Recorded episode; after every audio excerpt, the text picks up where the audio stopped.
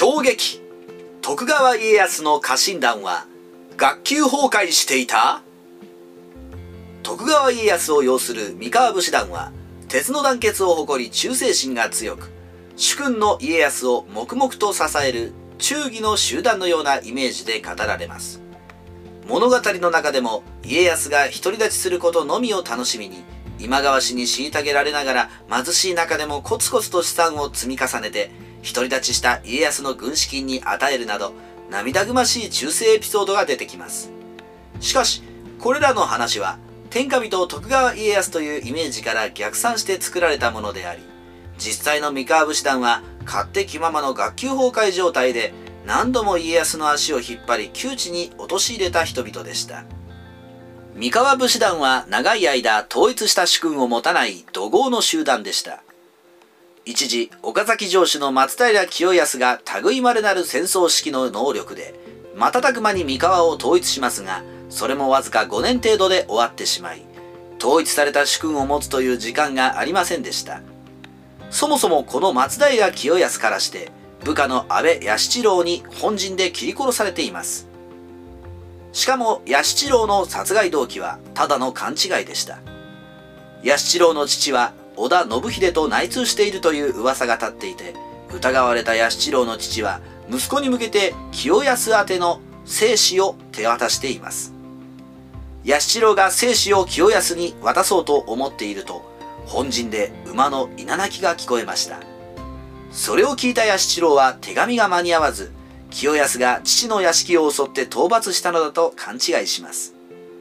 そしていきなり本陣に突入して清安を惨殺してしまったのです。ちょっと調べればわかることなのに安倍安七郎部下として痛すぎます。しかも痛い家臣は何も安倍安七郎だけではなかったのです。徳川家康の懐刀として有名な本田正信ですが彼は1563年に三河一向一揆が起きると家康を裏切って一向一揆に参加しています。裏切ったのは正信ばかりではなく徳川十六神将八谷貞次。本田正成徳川十六神将渡辺守綱内藤清長加藤則明夏目義信など徳川幕府の成立に尽力した家臣が含まれていました。その後三河を出奔した本田正信は松永久秀に仕えたりしながら諸国を転々。最後には大久保忠世を通じて徳川家に出戻りをすることになります。しかし徳川十六神将の2人と家康の知恵袋まで裏切るとはどこまで三河武士団は学級崩壊しているのでしょうか。徳川家康は三方ヶ原の戦いで無謀とも言える武田信玄との戦いに挑んで大敗。一目散に浜松城に帰ってきますが恐怖のあまり脱糞したことが知られています。主君の惨敗と不名誉な脱糞少しでも忠義のある家臣ならそこは黙って主君をねぎらいそうなものところが徳川十六神将の一人大久保忠世は家康の脱糞を知るなり「おーい殿が脱糞したぞ脱糞だとゲラゲラ大笑いしました。罰が悪くなった家康は、ブー、これは脱糞ではありません。焼き味噌です。とごまかすものの、内心、悔しさでハートブレイクだったそうです。ただ一つ、家康のために弁護すると、戦国時代は合戦中の脱糞は何ら恥ではなかったそうです。考えてみれば当たり前で、殺し合いをしている途中にちょっとごめんうんこなんて許されるわけありません。当然我慢できなくなれば漏らしていたわけで、時と場合によっては逃げずに戦った証として名誉になることもあったそうです。もしかすると忠世も意気消沈する家康をフォローするつもりで、やーい、うんこたれー、家康と茶化したのかもしれませんが、デリカシーのかけらもないですね。無名ですが、この三方ヶ原の敗戦の時、小倉忠蔵という武将は、家康より早く浜松城へ逃げ帰った上に、何を思ったか、殿は討ち死にされたぞと周囲に吹聴して浜松城を絶望のどん底に叩き落としたそうです。こんな迷惑なデマを敵がまくならまだしも、味方に巻かれては家康はたまらなかったでしょう。また、三方ヶ原の敗戦を知りや、浜松城に戻らずに、よそに逃げてしまった不代の臣も大勢いました。もう徳川はダメだ、そう思ったのかもしれませんね。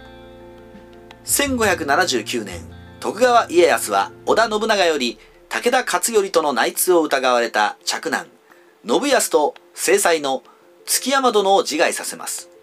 この時に信康弁明のために安土城に向かったのが酒井忠次と大久保忠世でしたが酒井はあまり信康を弁護できずむしろ内通はあったと取れるような発言をして結果信長の怒りを買う結果になったとか。そして酒井が信康を弁護しなかった理由が信康に日頃から軽んじていることへの意趣返しだったというのです。松平信康殺害の理由には様々な説がありますがもし酒井の話が本当なら自分の主君の息子を守るどころか死に追いやってしまうという中心にあるまじき態度ですね。本能寺の変の後家康は一時羽柴秀吉と敵対して小牧長久手の戦いを行います。その翌年家康の重臣石川数正刈谷城主水野忠重松本城主の小笠原忠義が次々に秀吉に寝返りました。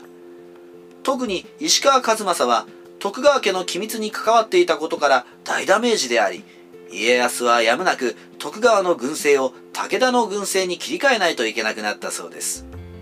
石川数正や他の重臣の出奔理由にはいろいろな説がありますがそれまで支えてきた主君をあっさり裏切るのは忠義の三河武士のイメージにそぐいませんね。